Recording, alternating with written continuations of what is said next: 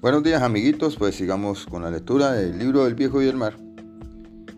Página 27. Bebieron el café en un puesto mañanero que abría sus puertas a los pescadores. ¿Dormiste bien viejo? preguntó el joven mientras despertaba aún. Sí, muy bien, Manolín, respondió el viejo. Hoy tengo confianza. Yo también, agregó el joven, pero ahora voy a traer las sardinas y las carnadas frescas. Mi jefe prefiere llevar los aparejos. Nunca permite que nadie lo haga. Nosotros somos distintos, dijo el viejo. Tú llevarás mis cosas desde que tenía cinco años. Lo sé, dijo el joven. Mientras vuelvo a tomar, tómate otro café.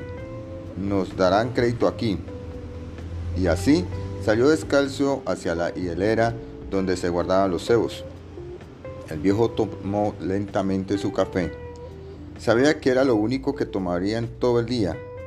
Hacía ya tiempo que comer le era aburridor y se conformaba con una botella llena de agua que guardaba en el bote. Al regresar el joven con las sardinas y los cebos envueltos en papel, juntos se dirigieron hacia el bote que hicieron deslizar por el agua. Te deseo suerte, viejo, igualmente.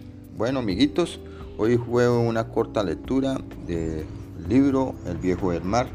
Espero que lo hagan ustedes también en casa y que disfruten esta lectura. Nos vemos la próxima clase. Chao.